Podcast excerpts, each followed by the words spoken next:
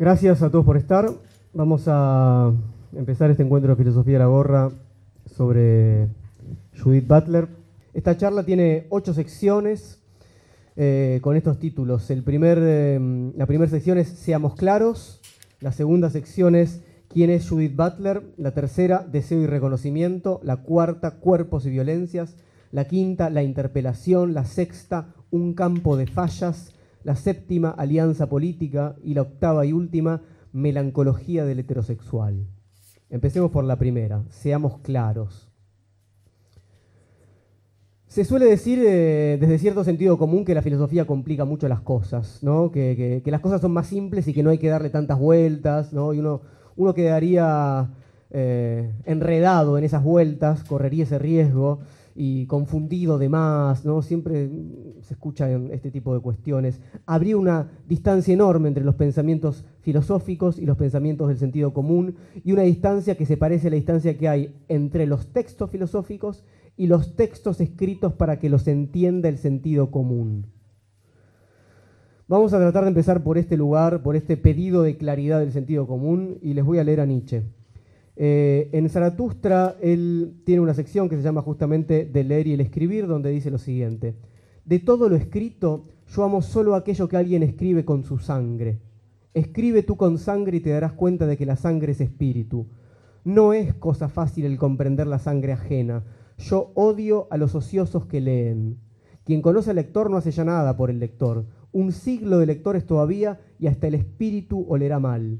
El que a todo el mundo le sea lícito aprender a leer corrompe a la larga no solo el escribir, sino también el pensar, dice Nietzsche en uno de sus preciosos momentos de incorrección política absoluta para nuestra subjetividad ilustrada. ¿no? Eh, entonces, pensemos a partir de esto, ¿vamos a sacrificar las posibilidades de creación para adaptarnos a los ociosos que leen? ¿No será que si nos esforzamos por ser accesibles a todos, vamos a dejar entonces de pensar? ¿No será lo que queremos llamar pensar justamente salir de un modo común de comprensión y de expresión? Em, digo esto porque es algo fundamental en el pensamiento de Butler. Voy a empezar leyendo el prólogo del género en disputa, quizás un libro más conocido o con el que se hizo más conocida Butler, diciendo lo siguiente. Tanto los críticos como los amigos del género en disputa han llamado la atención sobre lo difícil de su estilo. Sin duda es extraño e incluso exasperante para algunos descubrir que un libro que no se lee fácilmente sea popular según los estándares académicos.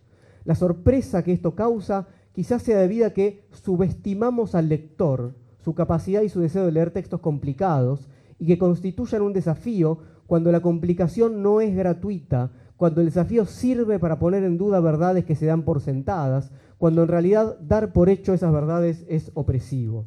Entonces, dijimos, tenemos que crear las comunidades que deseamos habitar. Entonces tenemos que crear también una comunidad de lectores, pacientes, generosos, dispuestos a intentar comprender esa sangre ajena cuando vale la pena, cuando realmente algo está escrito con sangre y no es eh, periódico, como diría Nietzsche, ¿no? texto escrito para que todos lo entiendan, bajada comunicacional. Sigue diciendo Butler, considero que el estilo es un terreno fangoso y desde luego no es algo que se elija o se controle unilateralmente con los objetivos que de modo consciente nos proponemos. Frederick Jameson explicitó esto en su primera obra sobre Sartre. Aunque es posible practicar estilos, los estilos de los que nos servimos no son en absoluto una elección consciente.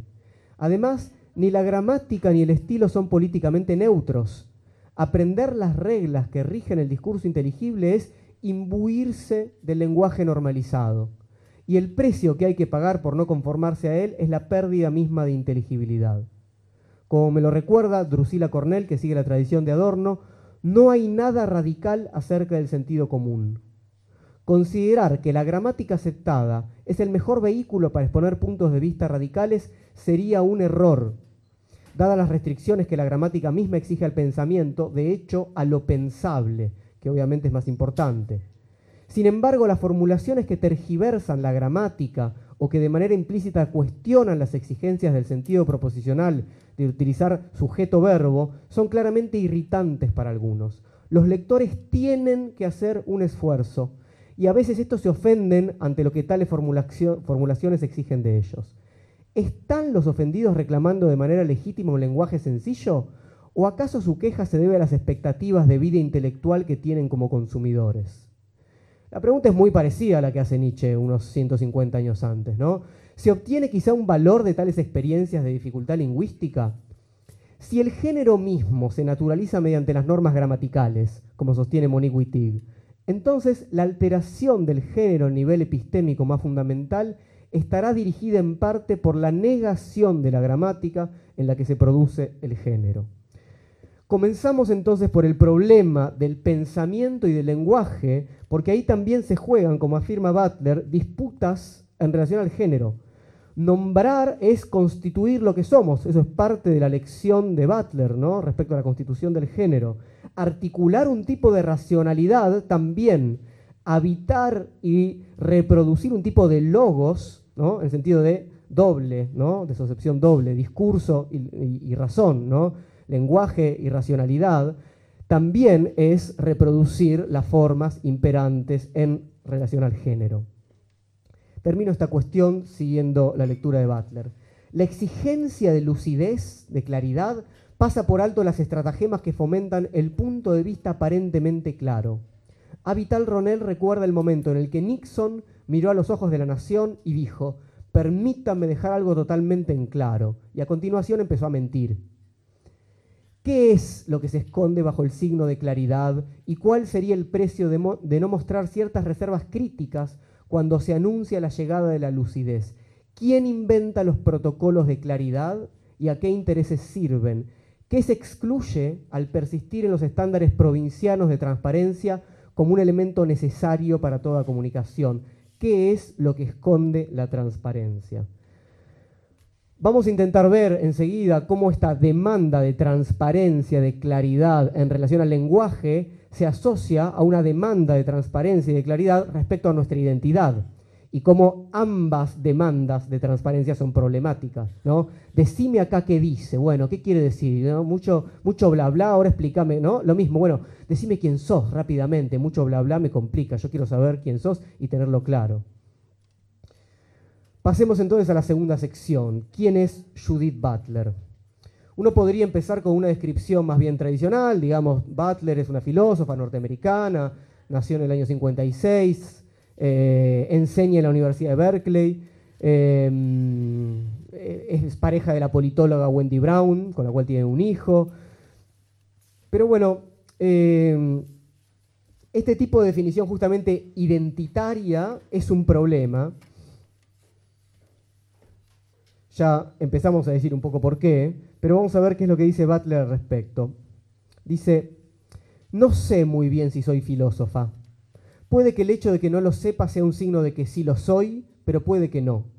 La verdad es que no pienso mucho sobre quién soy en ningún sentido definitivo, de modo que si quiero ser consistente debo resistirme a la pregunta por la identidad. La pregunta por la identidad es una pregunta para para organizar un entramado de poder, es una pregunta para cristalizar individualidades, es una pregunta policial, identifíquese, la pregunta policial por excelencia, ¿usted quién es? Esto se cansó de decirlo, por suerte lo aprendimos muchos eh, a través de la obra de Foucault, una y otra vez, ¿no? Y, hay un momento magistral que, en, el, cual lo deja muy claro, que es el cierre de su introducción de la arqueología del saber para la cámara, ahí va. Eh, ahí él termina su introducción diciendo, no me pregunten quién soy, ni me pidan que permanezca invariable. Es una moral de Estado civil la que rige nuestra documentación, que nos deje en paz cuando se trata de escribir. Y habría que agregar, y de vivir, que no es otra cosa, ¿no? Entonces, que nos deje en paz esa moral justamente de que uno siga siendo el mismo y que uno se pueda definir claramente. Em, vamos a ingresar en la obra de Judith Butler teniendo esto muy presente. Son necesarias ciertas etiquetas, son necesarias ciertas clasificaciones, ciertos nombres para ubicarnos en relación con los otros, pero tenemos que tener mucho cuidado de quedar definidos, clausurados, embalsamados por esas formas de nombrarnos. Ojo, yo voy a insistir hoy un poco en esto, en algún otro momento más adelante de la charla también. No podemos tener la posición ingenua de decir, abajo con todas las etiquetas, abajo con todos los nombres y todas las clasificaciones. Eso no existe. Entonces hay que salir de la mirada ingenua y entender el lugar que necesario de las etiquetas, digamos, si no poníamos Judith Butler para la charla de hoy, ustedes no venían, etcétera, etcétera. Son necesarias las etiquetas, las clasificaciones y las identidades, pero lo que hay que hacer es ponerlas a temblar, cambiarlas, destruirlas, destituirlas, constituir otras, no quedarnos embalsamados por esas etiquetas. Vamos a volver entonces un poco más adelante sobre este problema de la identidad, pero dijimos que íbamos a presentar a Judith Butler, así que ella se narra a sí misma de esta manera. Leía mucho. Kierkegaard y Spinoza fueron los primeros filósofos que leí con más detenimiento cuando tenía unos 14 años. Durante la secundaria estudié también a Platón y Aristóteles y empecé a leer sobre psicología y psicoanálisis. Freud me interesaba y la tradición y la teología existencialistas, pero también me ocupé de la filosofía política liberal clásica. Me interesaban especialmente los fundamentos de la revolución y leía Locke y Montesquieu para saber cuáles eran. Era a principios de los años 70 y yo seguía la estela del espíritu del 68. También leí, claro, a Marx y los marxistas, pero no fue hasta mucho después que me sentí interpelada por el marxismo. Era una idealista. Simón de Beauvoir me, resultaba interesante porque en ella encontré la noción de hacerse a sí misma. En su famosa formulación, no se nace mujer, sino que se llega a hacerlo. Esta frase fue en su momento el núcleo de mi trabajo feminista, porque me pareció que en realidad una nunca se convierte en mujer, de igual modo que uno nunca se hace hombre, sino que siempre estamos en proceso de devenir algo, sin telos, sin finalidad. Nadie alcanza nunca un estado final que le permita decir, ahora soy un verdadero hombre o una verdadera mujer. Esta idea de que no se puede lograr definitivamente el género fue especialmente interesante para mí. Se puede aplicar a todo el mundo. Algunas personas no alcanzan nunca su género y otras sí, pero incluso las que parecen haberlo alcanzado tienen que repetir los actos correspondientes una vez tras otra. Intentar entender el género como una acción repetitiva o como una práctica mimética sin telos fue importante para mis primeros ensayos sobre el género. Gran parte de mi trabajo más reciente es el esfuerzo por responder la pregunta sobre cómo estoy constituida por el mundo social que me precede y que nunca elegí un mundo social que aún así me da los recursos y las condiciones para hacer algo nuevo. Me he interesado en qué significa ser un agente condicionado socialmente y desde hace poco tiempo me he, concentrado en cómo pensar la responsabilidad respecto de un mundo que uno no ha hecho y que uno no controla plenamente. ¿Cómo me define mi límite respecto de los otros y cómo puedo redefinirlo manteniendo las obligaciones con mi mundo social? Empecé trabajando sobre Hegel, después sobre el género, el cuerpo, el lenguaje y la psique, y ahora me he centrado en la responsabilidad ética y política. Esta es una, digamos, retrospectiva mm, bastante completa y sintética de, eh, del año 2010 de cómo Butler ve su trabajo. Eh, repasemos brevemente. Para empezar tenemos un mapa, digamos, de influencias intelectuales. Hegel, Ahora vamos a hablar un poco de eso, al cual Butler le dedica su tesis doctoral, que se llama Sujetos del Deseo. Reflexiones hegelianas en la Francia del siglo XX. Eh, por un lado Hegel entonces, por otro lado psicoanálisis, por supuesto, por otro lado teoría feminista y algo de filosofía analítica, es decir, sobre todo filosofía del lenguaje norteamericana. Al mismo tiempo, cierta filosofía llamada continental, es decir, sobre todo francesa, lo que se conoce como teoría francesa en Estados Unidos, o postestructuralismo, algunos posnichianos, digamos, sobre todo Foucault y Derrida, no tanto Deleuze, Foucault y Derrida. Entonces, ese es el mapa a grandes rasgos intelectual de, eh, para, entender de dónde viene, cuál es el puchero, digamos, de, Judith Butler. Ahora, ¿cuáles son los problemas que le interesan? Bueno, el deseo, pero el deseo entendido como reconocimiento, en sentido hegeliano, que ahora vamos a trabajar un poco, por supuesto, los problemas de género y sexualidad, por los cuales es más conocida, y como dijo últimamente, dijo en el 2010, o sea que es algo que ya tiene más de 10 años hoy en día en su obra, me interesan los problemas éticos políticos en relación a la responsabilidad en relación a, bueno, ciertas cuestiones sobre la guerra que ahora vamos a ver. Con esto más o menos presentamos a, a Butler. Entremos entonces en la tercera sección titulada Deseo y reconocimiento. Dijimos que la tesis doctoral de Butler es esta, Sujetos del Deseo, por suerte está traducida como buena parte de la obra de Butler. Ahí les leo lo siguiente. Dice Butler, el deseo se encuentra vinculado esencialmente con el autoconocimiento. Siempre es deseo de reflejo, la búsqueda de identidad en lo que parece diferente. El sujeto hegeliano no puede conocerse instantánea o inmediatamente, sino que necesita ser mediado para comprender su propia estructura. Bueno, eso es lo que nos interesa pensar un poco. No nos conocemos ni llegamos a ser quienes somos, sino es a través de otros. Esa es la lección hegeliana, ¿no? Llegamos a entrar no, somos naturalmente humanos. Llegamos a entrar en la humanidad como parte de un proceso. Ese proceso implica siempre un otro, que nos incluya de alguna manera, en el cual, a través del cual podamos volver a nosotros modificados de otro modo. Ese, en esa línea hegeliana, deseo obviamente no quiere decir ¿no? tal o cual cosa que yo quiero, ¿no? sino reconocimiento, es decir, como después va a ser sobre todo la lectura que hace Koyev de Hegel, de la dialéctica del amo y el esclavo, y a través del cual, ¿no? de, las clases, de los seminarios que da Koyev en Francia, Lacan y muchos otros, eh, ¿no? Sartre y muchos otros entran en la lectura de la fenomenología del espíritu de Hegel, es un deseo de reconocimiento. Lo que yo, lo que yo quiero para entrar en el mundo humano no es un objeto, es que el otro me reconozca como sujeto deseante. Mi deseo es ese reconocimiento de un otro que tiene que ser como yo. Entonces, lo que más deseamos es este reconocimiento. ¿Por qué? Porque no podemos sustentarnos a nosotros mismos, nos sustentamos a través de ese otro.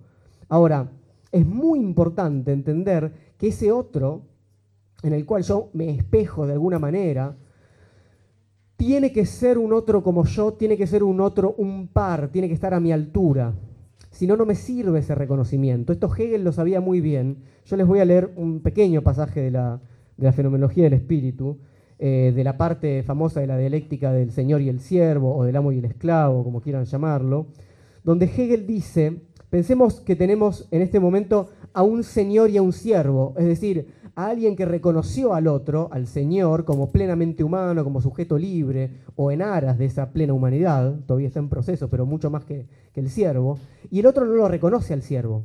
Entonces, ¿cuál es el problema de este Señor? Bueno, no le sirve el reconocimiento del siervo, evidentemente. ¿Qué quiere el Señor? ¿Cómo sería un reconocimiento completo? Le tendría que decir a otro Señor, mirá qué buen siervo tengo, ¿no? Ahora vamos a, más adelante a volver sobre esa cuestión, pero Hegel trata de explicarlo de este modo. Dice, para que el reconocimiento sea en sentido estricto, es decir, de par a par, completo, falta otro momento, el de que lo que el Señor hace contra el otro lo haga también contra sí mismo, y lo que el siervo hace contra sí lo haga también contra el otro. Se ha producido solamente por ahora un reconocimiento unilateral y desigual. Vamos a ver después en un ratito por qué es tan importante esta paridad en relación al reconocimiento. Para, mm, para lo que nos interesa ahora, me parece que esto alcanza, digamos, algún día vamos a hacer un encuentro de filosofía de la gorra entero sobre la dialéctica del amo y el esclavo, porque es un tema que se lo merece, pero básicamente lo que tenemos que tener en cuenta es, si yo entro en cierta categoría de humanidad solamente porque otro me reconoce, también hay que tener en cuenta que nunca entro completamente, es decir, como leímos un poco recién en relación al género, siempre necesito volver a entrar, revalidar mis credenciales humanas una y otra vez. Nunca hay un reconocimiento pleno. Bien, intentemos pasar entonces a la cuarta sección, cuerpos y violencia, que es la que le da título a la charla. Eh, ¿Qué es un cuerpo? Cuáles son las violencias que imponemos sobre los cuerpos, cómo nos organizamos para proteger adecuadamente esto que somos, cuerpos vivos. Esto es Esto es muy importante respecto a la fragilidad. Yo voy a insistir a medida que avance la charla sobre este tema. Hay una fragilidad, primero, de, que somos estos cuerpos vivos ¿no? que permanentemente están en riesgo, que, es muy difícil cuidar y mantener con vida, eh, por arriba de cierto umbral ¿no? de protección. Y por otro lado, la fragilidad sobre la que ya empezamos a hablar, que es la fragilidad del reconocimiento, que nunca es pleno. Y entonces siempre estoy perdiéndolo, así como la vida siempre se está perdiendo y siempre ¿no? estamos arruinándonos, enfermándonos y acercándonos a la muerte, algo de ese orden pasa también con la fragilidad del reconocimiento. Por eso Butler tiene un libro que se llama Vida Precaria. Vida Precaria. En este, en este libro ella dice, la vida se cuida y se mantiene diferencialmente.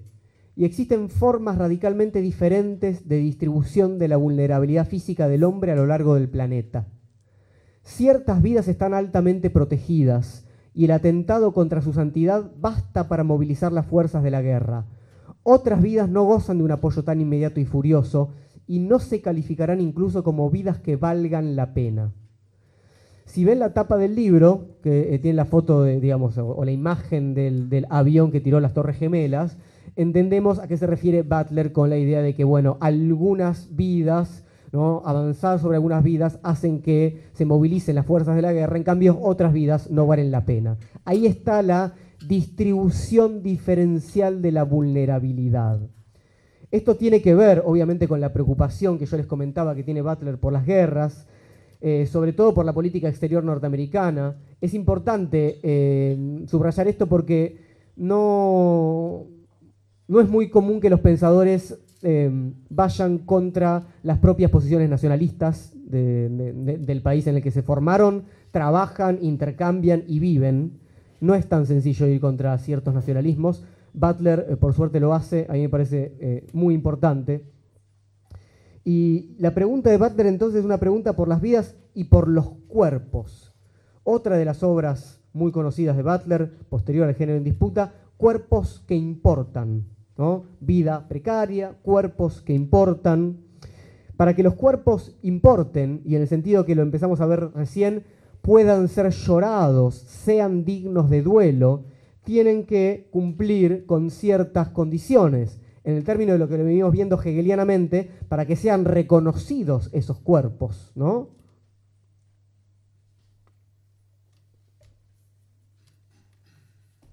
Otra de las obras cercanas a Vida Precaria, Marcos de Guerra, Las Vidas Lloradas, donde ya no tenemos al avión del 9-11, sino que tenemos a Guantánamo, ¿no? a las torturas en la cárcel de Guantánamo en la tapa. Ahí Butler dice lo siguiente. El problema no es meramente cómo incluir a más personas dentro de las normas ya existentes. Eso es derechos humanos en un sentido muy cristiano. Digamos, bueno, hay una serie de, cuerpos o de individuos o de vidas que están por fuera. Tenemos que incluir a todos. En cierto sentido es muy sencillo, aunque tampoco se lleva a la práctica, ¿no? Pero conceptualmente no habría problema, no habría nada que pensar, tendríamos que cerrar todos los libros de filosofía y aceptar una versión secularizada del cristianismo, ¿no? Todos somos hijos de Dios, todos tenemos una naturaleza humana tal, etc. Butler dice, el problema es considerar cómo las normas ya existentes asignan reconocimiento de manera diferencial. ¿Qué nuevas normas son posibles y cómo son producidas? ¿Qué podría hacerse para producir una serie más igualitaria de las condiciones de reconocibilidad? En otras palabras, ¿qué podría hacerse para cambiar los términos mismos de la reconocibilidad con el fin de producir unos resultados más radicalmente democráticos? Pensemos en las, posibilidades que tenemos para trabajar el problema del reconocimiento. Una es la que decíamos, bueno, que entren todos. Pero que entren todos en qué? Bueno, en una norma que ya existe, a la cual hay que adaptarse y que de hecho asigna reconocimiento de modo diferencial. Sí, sí, te reconocemos, pero te reconocemos un poco fallado, ¿no? Te reconocemos, pero un poco perverso, ¿no? Entonces, bueno, hay una semi-humanidad, etc. Entonces, la pregunta no es esa, porque en última instancia, ¿qué dice ese tipo de reconocimiento? Bueno, hay una falla ahí, hay un, hay un problema, inclusive un problema moral, biológico, lo que sea, pero hay algo de humano, es decir, de igual a nosotros, de nuestra norma, que todavía tenés, ¿no? Reconocemos que hay algo de lo bueno en vos, ¿no? En ese sentido cristiano, que me parece que tenerlo muy presente, de que, bueno, igual todos somos hijos de Dios, a pesar de todos los pecados y todo el, desvío, etcétera, ¿no? Jesús puede llegar a reconocerte en última instancia, tendrías un alma, ¿no? Problema muy parecido al de Fray Bartolomé de las Casas, reconociendo, digamos, cierta humanidad o cierta alma en los eh, pueblos originarios. Eh, ¿por qué no pensar algo más complejo, que es cómo reconocernos, aún fallidamente, aún no del todo, con las diferencias que somos? Ese es el desafío político. Reconocernos en la igualdad es bastante simple. Reconocernos con las diferencias es el desafío que tenemos que construir. Quiero dejar en claro, eh, antes de entrar de a poco en el problema de género, que quizás sea el que más nos interese, que la preocupación de Butler respecto a la vulnerabilidad de los cuerpos, por supuesto, excede este problema de género y sexualidad. Puede pensarse en relación a problemas étnicos, de clase, etc. Ella trabaja un poco esto, ¿no? Pero bueno, eh, cuerpos y violencias, empecemos a pensar el tema en relación al género. Hay una, película, un documental sobre Butler que pueden ver fácilmente en YouTube, o que seguramente muchos ya vieron, eh, donde ella cuenta una anécdota que es más o menos la siguiente. Eh, un chico de un pueblo de Estados Unidos, no sé cuál lugar, eh, camina medio rarito, digamos, ¿no? Camina como un poco, mece las caderas de una forma poco masculina, digamos, ¿no? Es un chico. Y obviamente recibe las pequeñas violencias de sus compañeros de, de clase, lo que hoy en día llamaríamos bullying y esas cosas. Cuando, a medida que este chico va creciendo, este problema de este meneo de cadera se va como eh, exacerbando, se va intensificando y, es como uno no puede dejar de verlo, de notarlo, ¿no? Y él no deja de hacerlo, por supuesto, porque es su cuerpo que se mueve de esa forma. Obviamente, entrando en la adolescencia, esto genera más problemas con los chicos del barrio, hasta que algún día estos chicos del barrio lo encuentran caminando por la calle, subiendo un puente y lo tiran por arriba de un puente y lo matan. La anécdota es, eh, tiene algo del orden de lo universal, digamos, ¿no? Es una anécdota que uno puede encontrar de muchas otras maneras, eh, en, otros, o muchas otras historias que todos conoceremos, pero esta a, mí me gusta mucho porque Butler logra mostrar que algo tan pequeño como un mecerse de las caderas de un cuerpo, supuestamente masculino, ¿no? reconocido como masculino, al que se le asigna masculinidad, puede llevar a una violencia terrible como el asesinato. Entonces, eh, ¿no? Butler dice, bueno, ¿qué es lo que hace que algo tan pequeño como una, obviamente, ¿no? un corrimiento de la norma, de cierta norma de la masculinidad imperante en tal cultura, en tal momento, etcétera, lleve a una violencia tan grande sobre ese cuerpo, cuerpos y violencias? Em, el problema de la asignación diferencial de la vulnerabilidad, lo que dijimos hace un ratito, ¿no? ¿Por qué algunas vidas valen menos que otras? Están menos protegidas que otras. Y el problema de cierta violencia ejercida directamente sobre algunos cuerpos disidentes o desviados en relación a una norma no es exactamente el mismo problema. Pero hay muchos puntos de contacto. Y creo que, por ejemplo, en, en marchas como las de Ni Una Menos, se pueden ver cómo se entrelazan ambos problemas, ¿no? Estos dos problemas que conciernen a cuerpos y violencias. Por un lado, vidas que valen menos. Es decir, vidas que de movida son más vulnerables, vidas que no merecen ser lloradas, ¿no? La de las mujeres que se tiran a la basura luego de violar, las vidas que no, no tienen el mismo nivel de protección sistemática, estructuralmente. Eso por un lado, ¿no? Y también el otro problema, digamos, cuerpos que son parcialmente reconocidos como plenamente humanos, pero que no pueden salir de ser víctimas de una violencia porque empiezan a no poder cumplir con ciertos estándares, que son tan amplios que todos caemos en uno u otro momento en alguno de esos problemas. Por ejemplo, todos nos volvemos viejos.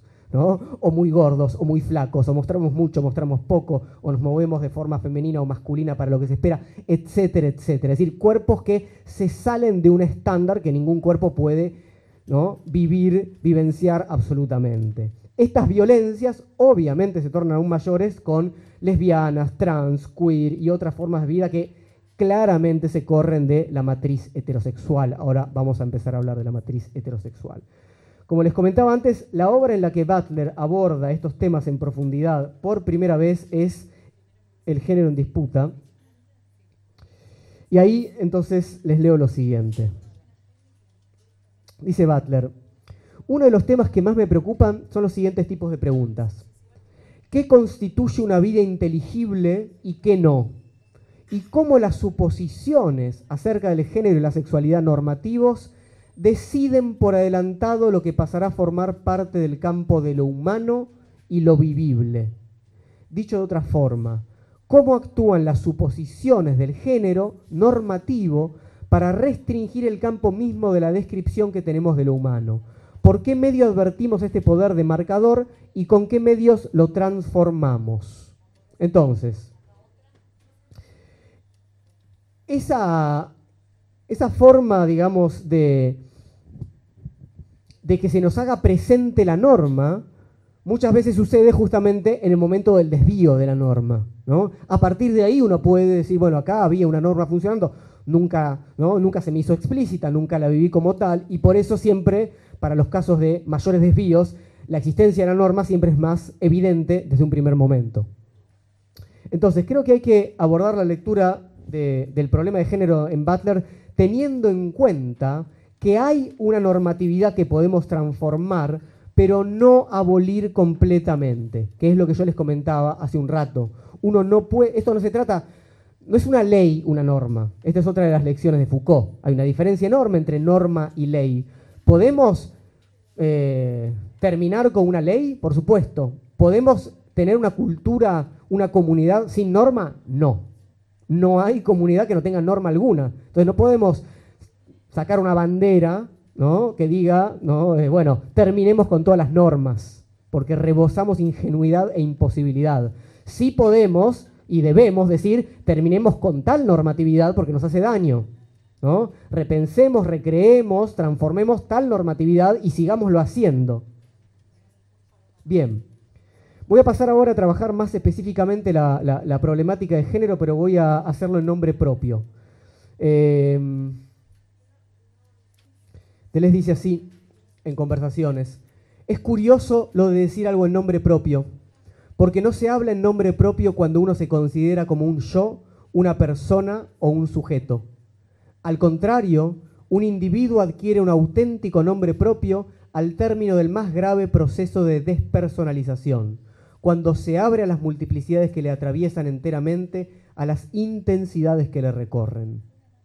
Esa lección de, Lesiana implica hacer algo con esa interpelación. ¿Qué es lo que dice la interpelación?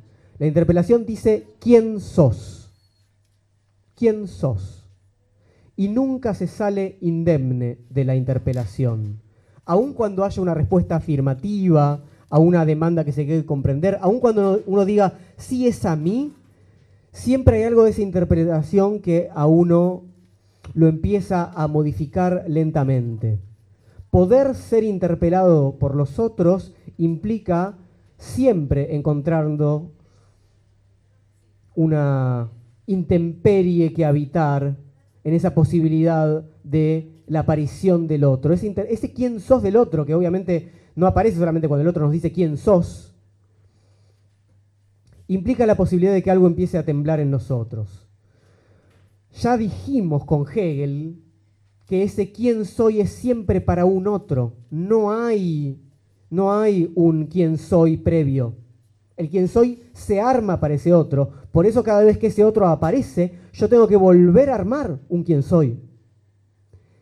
Es verdad que todo el tiempo intentamos mostrar que ahí no hay falla ninguna, ¿no? Que soy tal y cual y me puedo presentar y sí, esta es mi voz, etcétera, etcétera. Pero es verdad que cada interpelación, y tenemos cientos a diario, cientos y no más, es una oportunidad para hacer algo con esa falla en relación a la interpelación que realizan. ¿no? Es una posibilidad de modificar esa autoconstitución que hacemos una y otra vez, es decir, de encontrar en ese soy yo algo que no sea familiar. Les voy a comentar entonces cómo, por qué yo decidí llamar a esto la interpelación, más allá de que esto es algo que trabaja mucho Butler en un libro que eh, se llama Dar cuenta de sí mismo, es este libro, es un libro fundamental de Butler, Dar cuenta de sí mismo.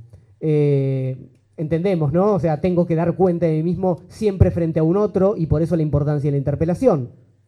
Ahora, eh, a mí me interpelaron hace unos años para participar de un, de un eh, congreso medianamente académico, digamos, de, un seminario académico. Me dijeron, bueno, una amiga, ¿no? una militante feminista, me dijo, vení, estamos armando una mesa y vos estás trabajando sobre Butler, esto fue hace unos años, prepárate algo y, y exponelo. Bueno, dije yo, perfecto. Y ahí la cosa empezó a, la interpelación empezó a funcionar, digamos, porque, bueno, tenía esta amiga militante feminista, la otra que iba a compartir la mesa, una también activista militante lesbiana, con mucha, mucha experiencia, y dije, ¿qué voy a hacer yo eh, en ese lugar? Eh, la pregunta no, no, estaba atravesada por un prurito en el saber. Yo estaba dando un seminario sobre Butler, me había leído buena parte de la obra. El problema no era ese tipo de saber, ¿no? El problema era saber por qué yo tenía que ocupar ese lugar y cómo el, ¿no? lo que Butler proponía me atravesaba o no. Em, ¿Cómo iba a ser yo para hablar para decir algo significativo de una de las pensadoras más importantes de la, del post-feminismo, de la teoría queer, como queramos definirla, sin reconocerme ni queer, ni trans, ni homosexual, ni siquiera siendo mujer. O sea, siendo el enemigo absoluto, siendo la hegemonía hecha cuerpo. Em, encima, ¿no? hombre heterosexual, blanco universitario, clase media, ese, uno no podría sentir más vergüenza de esa posición. Digo, tenemos que pensar esto porque, porque el pensamiento no es abstracto. ¿no? No, no puede ser que los textos que leamos, los que nos dedicamos toda la vida a leer y escribir y los que no, de todas maneras, no puede ser que sean un cúmulo de conocimientos a reproducir y que no nos preguntemos cómo nos interpela este texto. Y que no cerremos el libro cuando no nos interpela para nada porque no hay tiempo para leer todo. Entonces, ese es un test indispensable. ¿Esto me está interpelando o no? Eh, ¿cómo, ¿Cómo nos deja parados eso que estamos leyendo? ¿Cómo eso que estamos leyendo nos piensa a nosotros? Cuando nosotros queremos que estamos pensando, gracias a cómo eso nos piensa y piensa lo que somos y nos deja temblando. Eso es lo que tenemos que tratar de ver. Esa interpelación, ¿quién sos? puede venir de un texto, ese otro también es un texto. Eh, entonces dije yo, bueno, a mí ¿qué, es lo que me interpela Butler? Interpela mi no pensada heterosexualidad, digamos, no pensada en profundidad, no pensada, la matriz heterosexual de la cual yo soy un resultado medianamente exitoso, es lo que me interpela a mí. Bueno, veamos de qué se trata esa matriz heterosexual. Butler tiene una definición en el género en disputa que dice lo siguiente. Matriz heterosexual, un modelo discursivo, epistémico, hegemónico de inteligibilidad de género, el cual da por sentado que para que los cuerpos sean coherentes y tengan sentido, debe haber un sexo estable expresado mediante un género estable. Masculino expresa hombre, femenino expresa mujer, que se define históricamente y por oposición mediante la práctica obligatoria de la heterosexualidad. Hay una matriz, entonces pensemos en el vocabulario, ¿no? Fábrica, matriz, esto ¿no? es, también muy Foucaultiano, ¿no? Se fabrican ¿no? cuerpos normales, cuerpos dóciles en este caso, cuerpos ¿no? en una matriz binaria de heterosexualidad. Es una forma de producir cuerpos con género acorde a un modelo binario. Es una producción en serie. La matriz heterosexual es un molde y la obligación de la práctica heterosexual es la reproducción de ese molde. ¿Es varoncito o es nena? Porque tiene pene o tiene vagina. ¿no? Pene celeste, vagina rosa, ya sabemos, ¿no? A mí me tocó celeste. ¿Qué hace uno cuando entiende que uno es producto de ese proceso productivo, efectivamente. ¿Cómo hablar de las prácticas minoritarias en torno al género si uno se encuentra en el lugar hegemónico? Y cómo no hacer otra vez la mímica de que uno mm, está con la disidencia cuando uno está hablando en nombre de, es decir, haciendo callar al otro, que es un problema político enorme. Em, ¿Cuáles son las posibilidades, digamos, de alojar una reflexión crítica sobre la degeneración, sobre lo degenerado, si uno es este producto, y no solamente producto, sino agente reproductor de esa matriz heterosexual? Pero, ¿cómo hablar si no es desde el deseo, genuinamente? ¿Y qué pasa si uno descubre que ese deseo es un deseo absolutamente represor? No solamente de uno. Todo esto es para decirles, eh, pero me parece importante hacerlo, que no, no, estoy acá obviamente para darle cátedra a nadie sobre lo queer, ni mucho menos. Eh, que entonces empecé a pensar un poco qué pasa con esta heterosexualidad eh, y cosa que me parece importante, en qué sentido esta propuesta teórica de Butler permite pensar la heterosexualidad, cuáles son esas herramientas, pero permite encontrar en eso que llamamos heterosexualidad algo así como un devenir queer. Y quiero un poco más adelante volver a hablarles de este devenir queer. Entremos un poco en la, teoría performativa famosa de Butler, en una sección que titulé Un campo de fallas. Es el modo en el que yo les propongo entender la teoría, eh, no solamente de, constitución del género, sino de nuestra subjetividad. ¿no? Pero bueno, vamos a pensar específicamente en relación al género. Podemos pensar buena parte de la filosofía de Butler como la expansión continua de un campo de fallas. La falla implica, uno diría, bueno, lo primero que hay una falla es un yerro, algo no funciona y uno tendría que saber respecto a qué está fallando. ¿no? Em, pero la falla en Butler tiene otro, otro cariz. Uno diría, la falla es una falta. Ojo, tampoco. Si hay algo que quiero hacer hoy también es no reducir la falla a la falta. Em, la falla es sobre todo un desfasaje, por eso me interesa el término, es una discontinuidad. Uno creía que había un cuerpo sólido y hay ¿no? algo que es como una falla geológica, un desplazamiento, algo se quebró.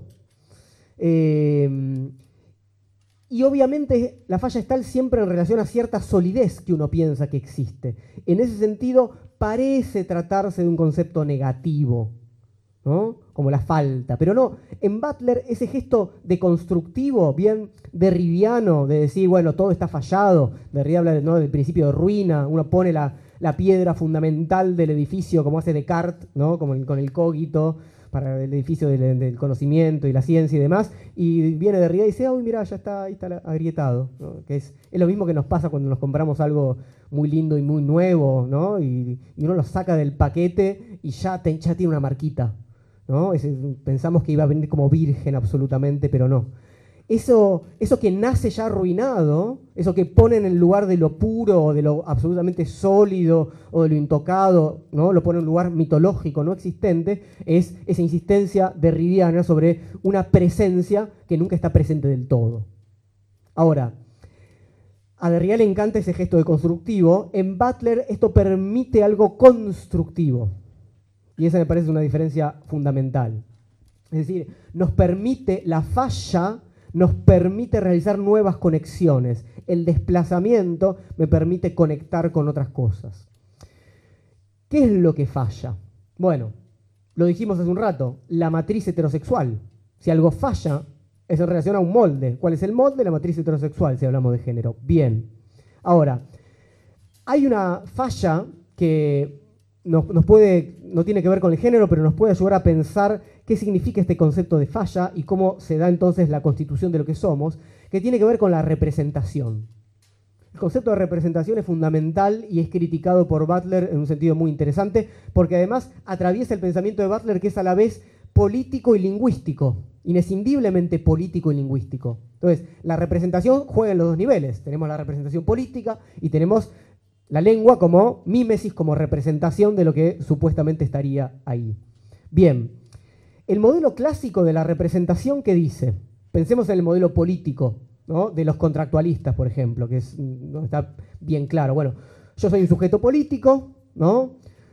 Y entonces puedo contratar con otros, ¿no? Realizo el pacto y a partir de ahí tenemos nuestro representante. Bueno, dice Butler, el problema ahí es pensar que yo ya soy ese sujeto político naturalmente. ¿Qué dice Butler? Yo no lo era, yo me constituyo como sujeto político cuando actúo, digo, contratemos, etcétera. No es que era sujeto político antes. Eso es fundamental, es decir, yo no soy algo y después lo represento. Yo no soy hombre y después actúo masculinamente, sino que yo me constituyo cuando lo actúo. Yo me constituyo con cada uno de los actos de masculinidad, en mi caso. Entonces, me constituyo en la actuación, no represento, es decir, no hay una naturaleza anterior que representar. Esta falla muestra, en términos un poco más técnicos, pero creo que se puede entender bastante bien, una falla en, la concepción de la metafísica de la sustancia o de la presencia. Eso no está presente absolutamente, como decíamos, nunca. Lo hago cada vez que creo que soy eso, ¿no? y cada vez que lo reproduzco de diferentes maneras. Ahora, ¿cómo es que esa sustancia de nuestra sexualidad y de nuestro género funciona para eh, este eje? No ya el político, sino el eje del género. Bueno, sobre todo mediante una remisión a la biología. ¿Cuál es el lugar donde estaría la presencia de nuestro sexo? Bueno, en la biología. Y ese es el lugar donde evidentemente no escuchamos estas cosas, bueno, igual Dios o la naturaleza, lo que sea, nos creó hombres y mujeres, esto es evidente, bla, bla, bla. Bien. Tradicionalmente, la matriz heterosexual propone que para un sexo biológico determinado corresponde un género, ¿no? Dijimos, tengo pene, actúo, me visto, eh, camino como un hombre, etcétera, etcétera. A partir de ahí se estableció la famosa distinción sexo-género, donde el género sería una forma de interpretar ese sexo que tenemos. Digo, eh, en nuestro español a veces se nos complica porque nosotros llamamos sexo a sexualidad en nuestro sentido, mm, nuestro lenguaje común, pero sexo sería ¿no? solamente lo biológico en este caso. Entonces, eh, Butler es eh, conocida por haber roto esta, oído, realizado una apuesta mayor respecto a la distinción entre sexo y género, con la cual funcionamos durante un buen tiempo pensando lo que éramos. Se los voy a leer. Dice Butler, no estoy segura de que la distinción entre sexo y género siga siendo importante. Algunos antropólogos en los años 80 y 90 afirmaban que el sexo era un hecho biológico y el género la interpretación social o cultural de ese hecho biológico. Ahora, sin embargo, los historiadores de la ciencia han demostrado que las categorías de sexo han cambiado con el tiempo, que ahora usamos criterios diferentes para determinar el sexo, que hay un 10% de la población que es intersex, personas que tienen partes anatómicas indeterminadas o mezcladas, o que tienen formaciones cromosómicas complejas que no se atienen al sistema binario macho-hembra. No se puede decir que el género sea una forma cultural y el sexo simplemente un asunto biológico, porque la biología misma tiene una historia social y no siempre ha considerado el sexo de la misma manera. Lección, para mi gusto, nietzscheana. No hay hechos, hay interpretaciones.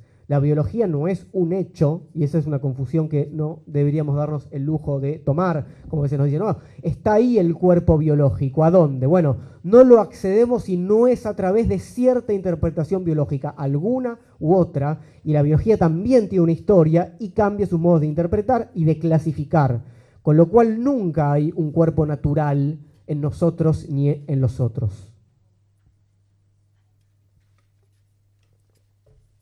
Bueno, pensemos entonces un poco el tema de la falla, el, tema de la performatividad, del cual todavía no hablamos y por lo cual Butler se hizo muy famosa.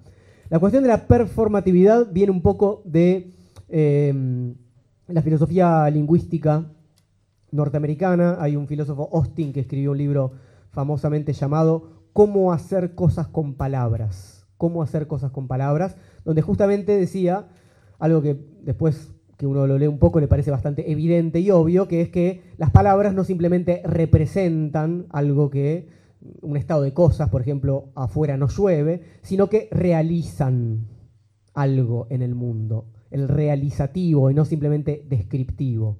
Realizativo y performativo, para nuestro caso, es lo mismo.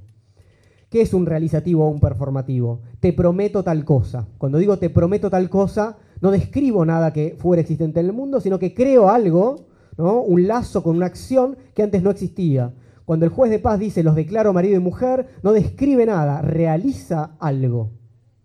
Entonces, el lenguaje tiene una capacidad, una potencia creadora de mundo y creadora de lo que somos. Cuando digo soy yo, soy hombre, bla, bla, bla, ¿no? Me creo, no simplemente represento lo que ya era. Eso es lo que decíamos antes en relación a la representación política. Bueno, Ahora, si yo no soy algo antes de actuar diciendo que soy un hombre, por ejemplo, entonces ese acto individual no alcanza. Tengo que repetir, como dice Butler, los actos una y otra vez, so pena de perder mi condición de hombre o cual sea. Les leo esto en Cuerpos que importan. Dice Butler, los actos performativos son formas del habla que autorizan la mayor parte de las expresiones performativas, por ejemplo, son enunciados que al ser pronunciados también realizan cierta acción y ejercen un poder vinculante. Por ejemplo, el del juez. Realizan una acción y tienen un poder. Les voy a dar dos o tres ejemplos de cómo eh, realizamos una y otra vez los eh, actos performativos en relación al género y en relación al género heterosexual masculino en particular es el que me compete. Eh, primera, primer caso, digamos, real y que también podría ser cualquier otro, situación en la parada de un colectivo, eh, padres con su hijo de 5 o 6 años, cierto conflicto que uno no sabe cuál es, y el chico está como muy tímido tratando de decir algo, y el padre le dice, habla como un hombre. No, no, no, se refería obviamente al contenido de lo que decía, sino que le interesaba que hablara como un hombre. Esa es la constitución de la masculinidad, explicitada, obviamente. hay un habla y hay que realizarla. Y lo peor para el padre no es lo que dijera, sino que no se realice de tal manera, en tal tono, con tal imposición corporal, etc. Segundo caso, eh, de lo que vamos a denominar, de un grupo de WhatsApp en el cual lamentablemente todavía participo, al que vamos a ponerle como título Los muchachos del club. Que todos sabemos que los grupos de WhatsApp, o algunos de ellos más que otros, son como casos, digamos, sociológicos maravillosos, bastante evidentes. Este de los muchachos del club, eh, y hablo de muchachos que en este caso no, no son chicos ni adolescentes, con esta idea de que, bueno, están constituyendo su sexualidad, su género, y entonces, no, no, son tipos promedio, unos 45 años es el promedio. ¿no? debería pensar que si ¿no? son hombres como ellos creen, ya ese, ese lugar del género no tendría que, que, volver a validarse. Sin embargo, todo lo que hacen, o el 90% de lo que hacen es revalidar el género de dos maneras. Primero mandándose fotos así como de tetas y culos y demás, todo el tiempo cada tanto poniendo como eh, eh, un, culo trans o traba o algo así para ver si el otro se confunde y jugar con eso. Es decir, todo el tiempo están diciendo, bueno, nos gustan mucho las mujeres con cierto ideal, etcétera, de cuerpo, y, bueno, y te gusta, y no, sí, qué sé yo, juegan así todo el tiempo. Primera cuestión que significa ser hombre, si nos gusta tanto esto, el sexo y este tipo de cuerpo, que bueno, hasta podríamos llegar a ir por ese lado, pero no, jajaja, y se histeriquean. Segunda eh, forma que no pueden evitar, eh, mi mujer no me domina. quiero decir, hacemos un asado el domingo, inmediatamente, ah, pero tu mujer no te va a dejar porque sos un dominado, ah, no, vos el otro día, tu Todo el que para su masculinidad tienen que decir una y otra vez que, bueno, evidentemente ese, es un problema de, ese problema de dominio los haría salir de ese lugar. Es. Eh, absolutamente sintomático y uno entiende perfectamente la teoría de Butler, ver que tipos que no, tendrían ningún problema con su masculinidad siguen haciendo eso y no pueden dejar de hacerlo y que lo hacen entre pares, entre pares, que es lo que yo les decía respecto al reconocimiento. Eso se hace entre los hombres en ese lugar donde lo que importa es el reconocimiento del otro y es el otro el que me puede sacar las credenciales de hombre o no. Bien.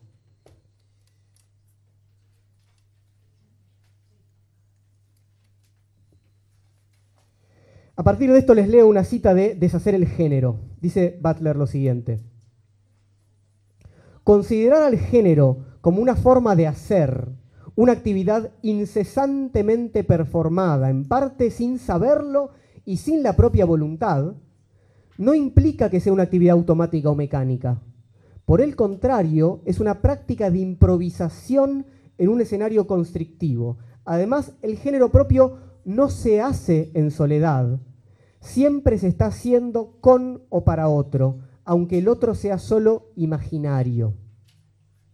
Les pongo el tercer y último ejemplo, que es el famoso eh, y, absolutamente gráfico chiste del náufrago, que quizás conozcan. No es para que se rían, sino para entender que es, el absoluto Hegel, ¿no? Directamente, ¿no? El naufragio, eh, cae un tipo y llega a la isla desierta, etc. Y también cae una mujer y llega a la isla desierta. La mujer es, maravillosa, preciosa, perfecta desde ¿no? el modelo de belleza en el cual venían ellos. De tal manera que el chiste siempre dice que el tipo nunca se le hubiera podido levantar en tierra firme, digamos, con competencia de otros hombres. Pero ahí después de tres o cuatro meses, o lo que sea, o tres días, no sabemos, tienen sexo finalmente. Bueno. Termina de tener sexo y el tipo le dice, bueno, ponete mi ropa, le dibuja unos bigotes, a lo cual la mujer parece que habría dicho algo así como, bueno, este tipo tendrá unos gustos un poco extraños, pero bueno, estoy acá con él, lo hace, se pone, se, ¿no? se viste de, hombre, se pone los bigotes. Apenas termina de hacer eso, el tipo se le acerca y le dice, no sabes a la mina que me estoy cogiendo. Así con ese tono ¿no? cómplice y... Lo que más le interesaba era el reconocimiento de ese otro par. Ese es exactamente Hegel, no el objeto, no, no la relación sexual, sino el reconocimiento de mirar a quién. En, algunas versiones esta mujer es modelo, digamos, ¿no? para, para profundizar los estereotipos. Entonces, eso, eso muestra muy bien esto que dice eh, Butler, ¿no? Ese género, no, es lo mismo que en el, eh, sin la cuestión de género, ¿no? Que lo que vemos en el náufrago con, eh, con, con Wilson. O sea, si no tiene la pelota Wilson, que, es una humanidad con la cual él habla, deja de humanizarse, deja de ser humano, ¿no? Es indispensable ese reconocimiento, es entrar en diálogo con el otro, aunque sea imaginándolo, ¿no? Aunque sea creándolo. Bien. Eh, el discurso tradicional, ¿qué dice sobre esto? Bueno, que habría un núcleo interior, ese núcleo, dijimos nosotros, natural, biológico, ¿no? Y a partir de ahí emanaría un cierto género, pero lo que se hace así obviamente es invisibilizar este trabajo social y político de género. Les leo género en disputa otra vez. Butler dice, si la verdad interna del género es una invención, y si un género verdadero es una fantasía instaurada y circunscrita en la superficie de los cuerpos, entonces parece que los géneros no pueden ser ni verdaderos ni falsos, sino que solo se crean como los efectos de verdad de un discurso de identidad primaria y estable. Efectos de verdad. Em, a, mí me interesa ponerle el ejemplo del cine, ¿no? El cine, no el de ahora, porque ya lo perdimos en los últimos dos o tres años, pero hasta hace muy poquito tiempo eran fotogramas que pasados a una determinada velocidad hacían un efecto de continuidad. Pero en el cine nunca hubo continuidad, eran fotos. Bueno, algo muy parecido me parece que hay que pensar en relación a esta performatividad. No es que esos actos discontinuos, cada uno, sean, ¿no? logren esa continuidad, pero logra un efecto de continuidad que nos alcanza en general. Sin embargo, hay siempre lugar para la falla, en varios sentidos. Primero, estoy constituido por actos discontinuos. ¿sí? Eh, eso pone en evidencia justamente que no que esa ficción no tenga realidad, hay que ser, yo insisto, y porque soy un poco nicheano en esto, es una ficción regulativa, es, es una ficción útil que funciona como tal, es una máscara que se me hace rostro. Entonces, No es que cuando uno dice, bueno, uno actúa y crea una ficción que uno no es, entonces después se la saca encima. No, no, uno se constituye porque no es otra cosa que esa práctica performativa. No hay una identidad sexual y eso no es una eh, característica solamente de quienes se reconocen en sexualidades desviadas, perversas, con todas las comillas del caso, etc., sino también de quienes se identifican sin problemas dentro de la matriz heterosexual. Vuelvo a leerles el género en disputa. El género es una complejidad cuya totalidad se posterga de manera permanente.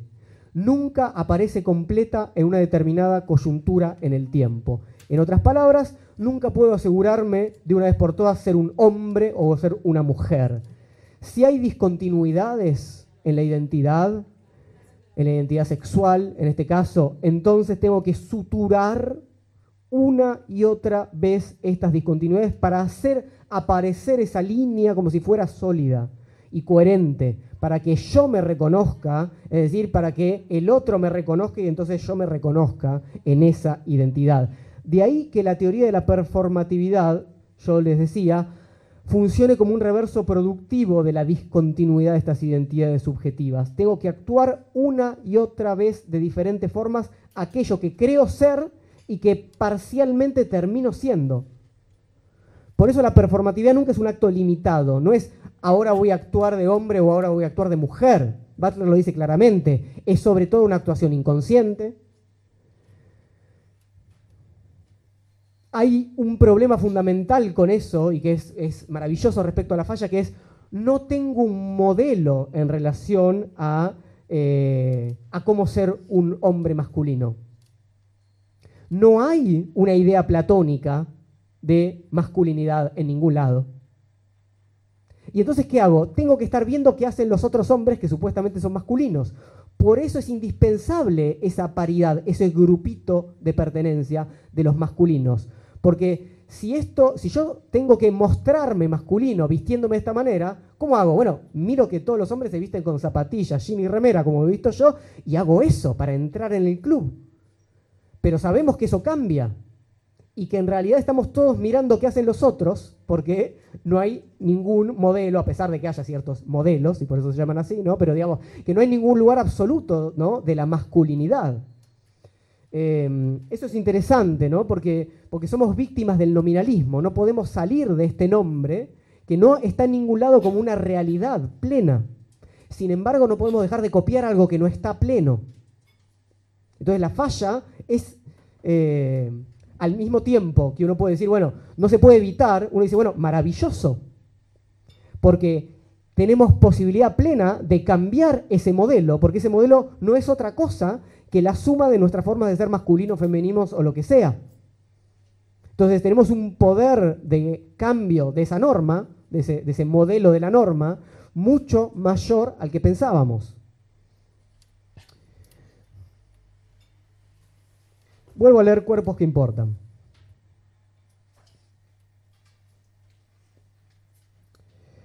Puesto que la vergüenza se produce como el estigma no solo del SIDA, sino también de la condición queer. Ah, este es el momento que digo, no era esa cita. La parte en la que habla sobre el tema del estigma del SIDA y la condición queer es otra. Esta es la misma página, pero más abajo. Ahí está.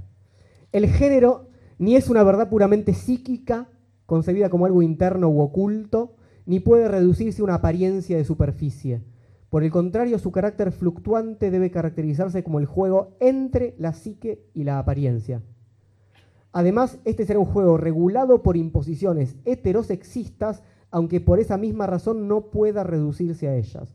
Es un juego de improvisación, como dijo antes, regulado. ¿no? Porque esa regulación no está en ningún lugar explícita. ¿Por qué me doy cuenta de la regulación? Cuando me alejo demasiado de la norma.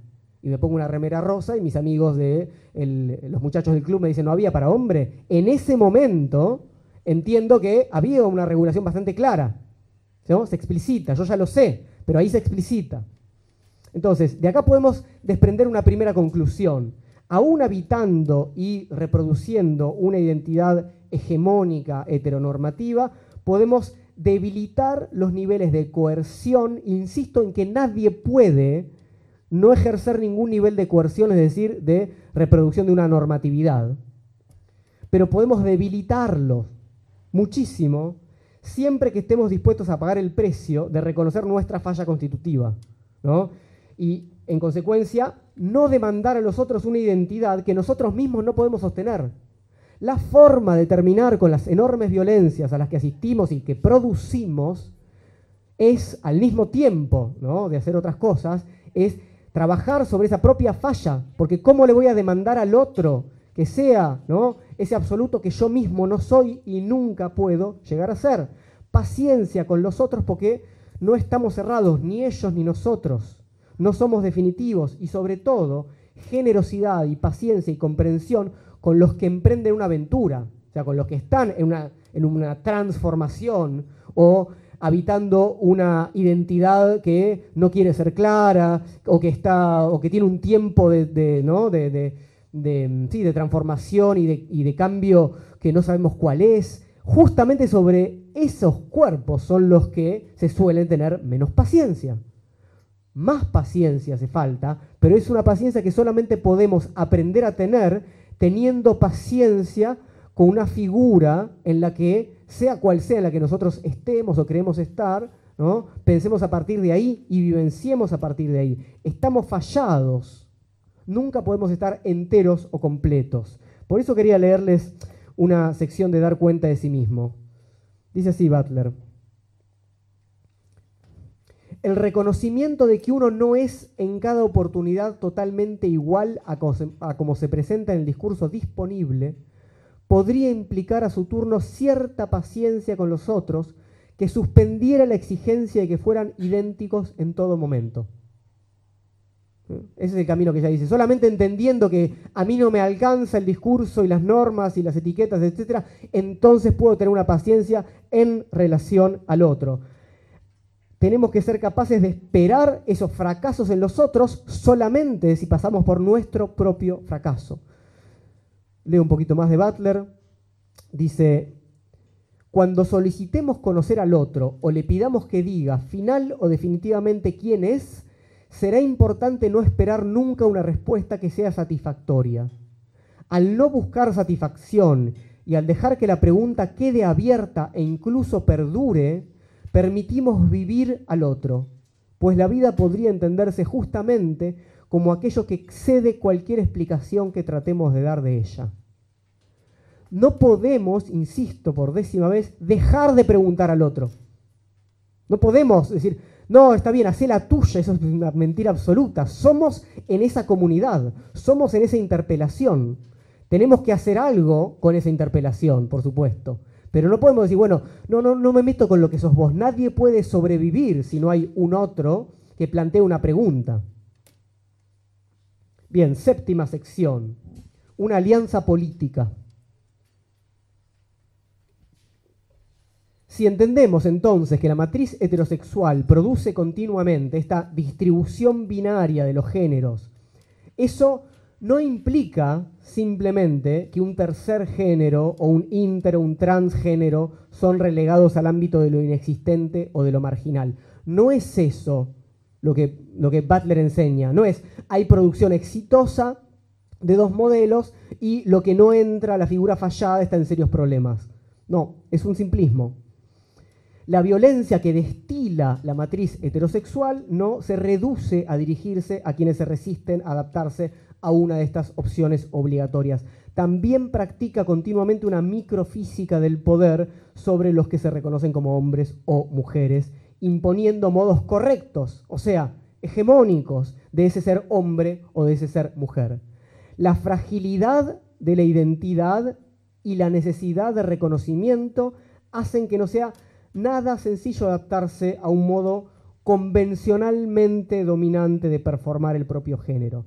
En este sentido, como decíamos, para ser reconocido dentro del registro hombre heterosexual, hay que reafirmar una y otra vez mediante gestos, mediante actitudes corporales, modos de vestir, hablar y de mirar, y esto es muy importante, es también parte de lo que quiero decir, ¿no? para, para las credenciales de ser hombre hay que mirar a las mujeres de un modo particular, hay que avanzar sobre ellas de un modo particular, hay que violentarlas de un modo particular. Entonces, si queremos repensar y cambiar las enormes violencias a las que estamos asistiendo sobre los cuerpos reconocidos como mujeres, tenemos que entender muy bien que buena parte de esas violencias son para ese otro machito, del machito que funciona en ese grupo de WhatsApp. ¿no? Y por eso eso se ve muy bien cuando ¿no? uno, eh, el grupo de machitos funciona de otra manera que el machito solo, ahí se explicita bastante ¿no? respecto a cómo hay que gritarle a una mujer o lo que sea. Aunque no se lo grite, lo importante es que el otro entienda que yo tengo posición masculina, etcétera, etcétera. Es importante eso porque ahora Rita Segato lo está diciendo todo el tiempo, por suerte. Dice ella, eh, y se le está escuchando mucho, que es indispensable escucharla a Rita, que eh, la primera víctima ¿no? de, esta matriz heterosexual o, de esta cultura patriarcal, etcétera, es el hombre. La primera, entendámoslo en sentido causal, porque digamos, a partir de ahí se organizan las otras, no la que sufre las más graves consecuencias, es evidente, pero hay que pensar muy bien esto, esa violencia, uno no entra a ser un hombre, ¿no? Con lo que se piensa que es un hombre, si uno no ejerce estas violencias. Y nadie puede quedar por fuera del reconocimiento. Entonces es un problema muy grave y muy complejo entender cómo ayudarnos a salir de esas formas de reconocibilidad. Es un precio muy alto. Nosotros no le podemos pedir a alguien dejar de ser macho, así como si fuera, o sea, hay que hacerlo, pero hay que hacerlo de una forma que funcione, porque nadie puede dejar de de, obtener un reconocimiento del círculo cultural en el que vive. Entonces el cambio es mucho más complejo. Hay también prácticas coercitivas al interior de la heterosexualidad. Esto indicaría que la matriz heterosexual entonces no se ocupa simplemente de producir cuerpos que habitan y actúan un género apropiadamente y excluir o corregir a los que no lo hacen, el continuo proceso de corrección es común a todos. La necesidad de reconocimiento es común a todos. Con esto yo no quiero ocultar el lugar hegemónico de la heterosexualidad ni de la masculinidad. Lo que, lo que quiero pensar es otra cosa. Lo que quiero decir es que a partir de ese común puede haber comunidad y puede haber politicidad. Me parece que en esto Butler es una maestra indispensable. Es decir, se pueden tejer alianzas transversales si pensamos que hay un común.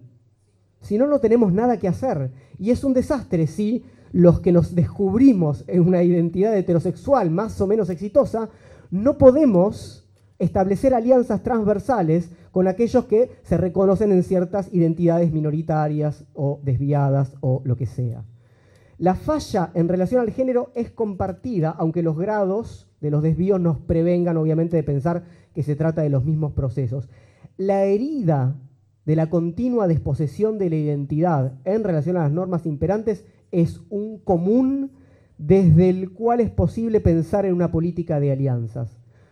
Judith Butler entiende contra la tradición moderna que la desposesión del yo, en lugar de quitarme del lugar político, es el comienzo de la política.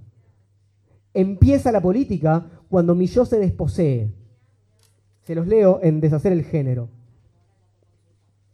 Dice Butler, si otros me reclaman cuando me afirmo, entonces el género es para otro y proviene de otro antes de convertirse en el mío.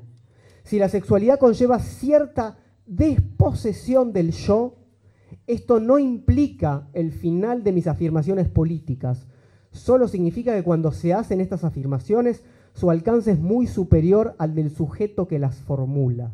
la famosa formulación maravillosa de que lo personal es político tiene que hacernos comprender, no simplemente de que mi individualidad es política, sino que ese problema que, ¿no? identitario, corporal, etcétera, demanda una alianza con el otro, demanda una comunidad para actuar en base a esa constitución de identidad. Lo que queda entonces por pensar son las posibilidades de constituir alianzas, aunque sean temporarias, en las que, hablo en primera persona, ¿no? los heterosexuales podamos participar, eh, a ver, sin dejar por eso de reconocer las violencias que se ejercen en nuestro nombre. Eso significaría, por ejemplo, poder apoyar causas como la del matrimonio igualitario o como la de eh, la eh, adopción de chicos por, eh, por familias cada vez más disfuncionales de la idea de familia tradicional, y al mismo tiempo, en esto voy a insistir un poco, reformular la relación con el propio género, al entrar en contacto directo con otras experiencias más degeneradas, porque esto también es lo que hay que tener en claro. ¿Cómo hago yo para salir del círculo de la masculinidad perfecta, con todas las comillas del caso, si no entro en contacto con la degeneración? Porque la degeneración ahí justamente es expulsada todo el tiempo. Entonces la única manera es que ese machito puede entrar en otras formas de reconocimiento diferentes.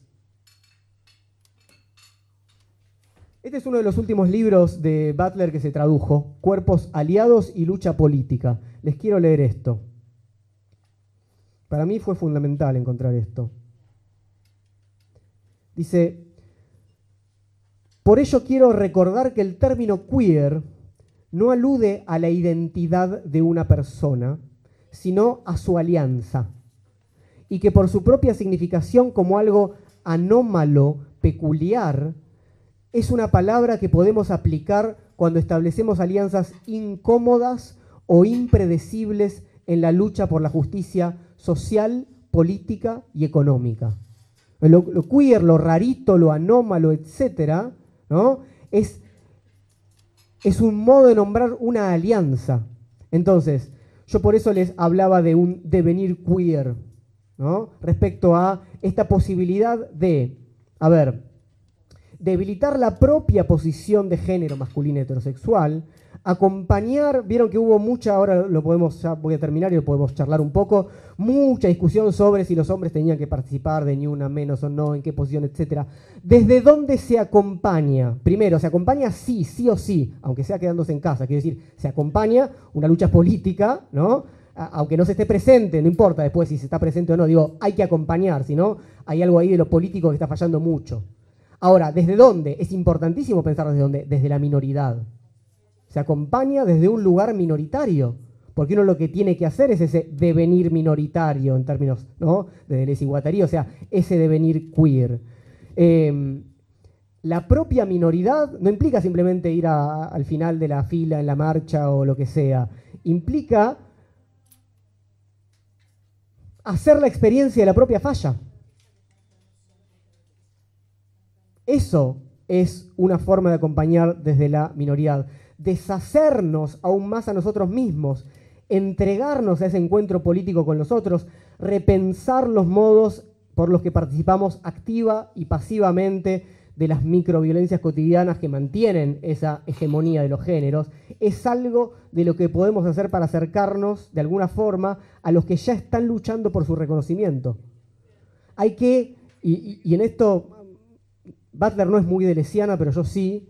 Butler eh, va más, por Derrida y Foucault, como yo les comentaba, pero Deleuze tiene una frase eh, importantísima respecto a la figura del hombre, este blanco, heterosexual, adulto, etc. Dice, si esto es un hombre, ¿no? utilizando la frase de Primo Levi, da vergüenza ser un hombre. Entonces, los devenires son irse de ese lugar.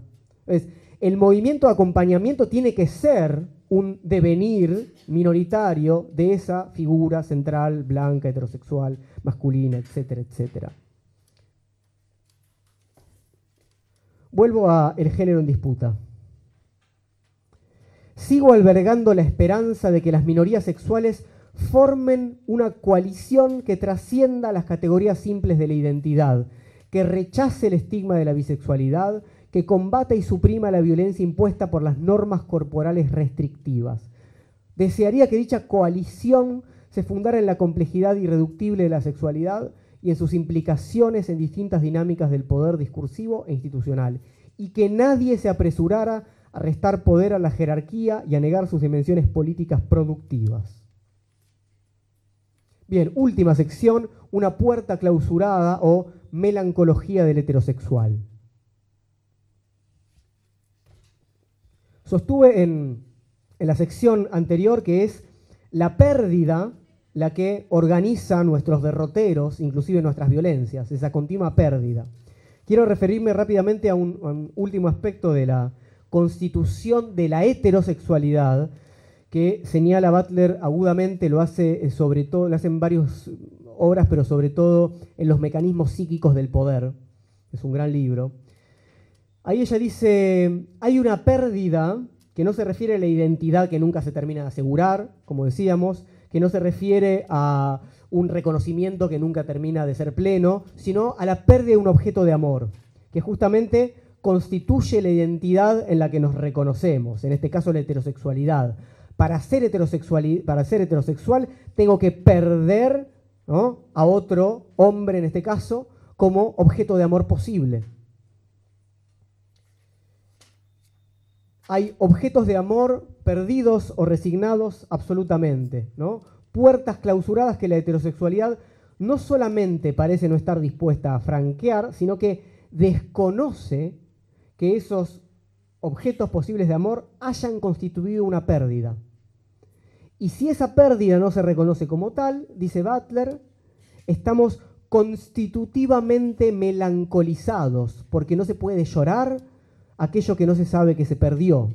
Bueno, los que tengan la lectura de, Freud, de duelo y melancolía, lo, lo entenderán un poco mejor. Voy a leer una cita de Mecanismos Psíquicos del Poder. Dice Butler, Existen, por supuesto, varios modos de negarse a amar, todos los cuales pueden ser considerados como repudio. Pero ¿qué ocurre cuando cierto repudio del amor se convierte en la condición de posibilidad de la existencia social? ¿No se produce entonces una socialidad aquejada de melancolía? Una socialidad en la cual la pérdida no puede ser llorada porque no puede ser reconocida como tal, porque lo que se pierde nunca tuvo derecho a existir. Entonces, desde esta perspectiva, eh, no, podemos profundizar ahora tanto en el tema del duelo en Butler, es fundamental, es uno de los, no solamente respecto a la constitución de la identidad, eh, sino respecto a estos temas políticos que comenté un poco anteriormente, de las vidas lloradas. Ese tema de que algo puede o no ser llorado es fundamental para Butler y ella estaría diciendo la matriz heterosexual constituye una sociedad que está permanentemente melancolizada, que no puede llorar sus pérdidas, porque no se trata de represión, ¿no? no es algo que es, anterior, es un repudio más, más profundo. Em, voy a cerrar con esto. Mucho se ha escrito sobre los amores no correspondidos, sobre los amores que podrían haber sido, sobre los que ocurrieron fugazmente y fueron trágicamente interrumpidos, y sobre todas aquellas formas de la pérdida amorosa que habitan el espacio del dolor. Pero poco sabemos aún sobre ese espacio limítrofe entre lo prohibido y lo imposible, en el que aguardan aquellos amores que tienen la potencia de destruirnos. Gracias.